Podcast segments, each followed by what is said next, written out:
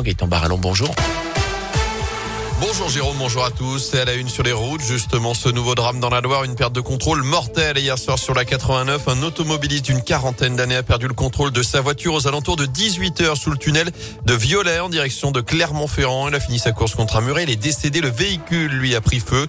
Le tunnel a dû être fermé à la circulation pendant près de 4 heures, ce qui a provoqué de gros ralentissements dans le secteur entre Tarare et Balbini. La circulation a été interrompue quelques dizaines de minutes également dans l'autre sens. Des déviations ont été mises en place avant la réouverture complète aux alentours de 22 heures. Soyez prudents d'ailleurs ce matin sur les routes. Vous l'avez entendu, du verglas localisé, des brouillards givrants, ça glisse par endroits dans la Loire et la Haute-Loire. Dans l'actu aussi, la parole s'est libérée. Plusieurs dizaines de personnes sont venues témoigner hier à Gramont, cette commune d'où le père Louis Ribes était originaire. D'après le progrès, près de 60 personnes sont venues participer à cette réunion publique organisée autour du maire de la commune et de l'évêque de Saint-Étienne.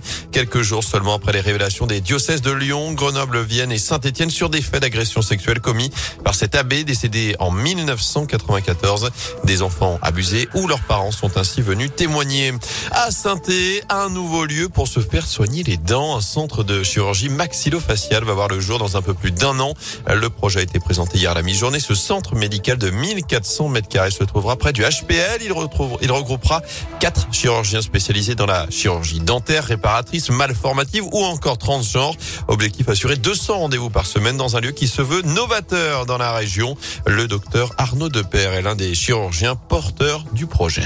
C'est la mixité des compétences qui est novatrice, c'est-à-dire que il est parfois difficile de coordonner l'ensemble des soins qui peuvent être proposés aux patients quand ils passent le pas de notre porte. C'est-à-dire que dans notre spécialité, on a besoin de travailler avec des chirurgiens dentistes, des orthodontistes, des rééducateurs, et c'est parfois difficile d'articuler tout le parcours de soins des patients. Donc c'est vraiment, à mon sens, un, un plus, à la fois pour nous, parce que ça nous permet de travailler vraiment de manière pluridisciplinaire en équipe. Et c'est aussi un plus, je pense, pour les patients qui auront euh, au sein d'une même structure l'ensemble des intervenants pour euh, leurs diverses pathologies. On n'a pas ça dans la région, quoi.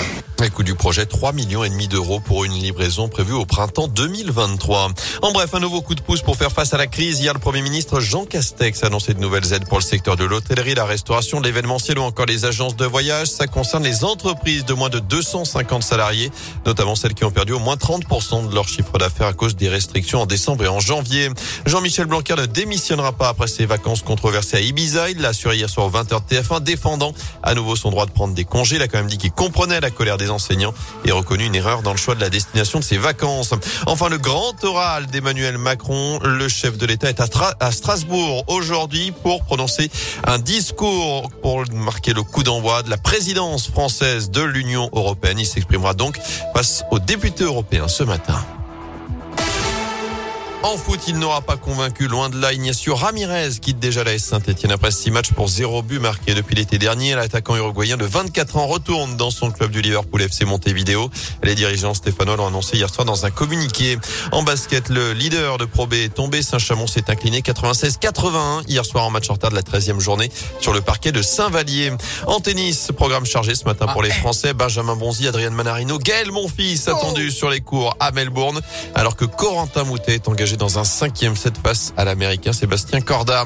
Enfin, le jackpot de l'euro million est tombé en France. J'espère que c'est vous, Jérôme. 67 millions 441 797 euros. C'est très précis.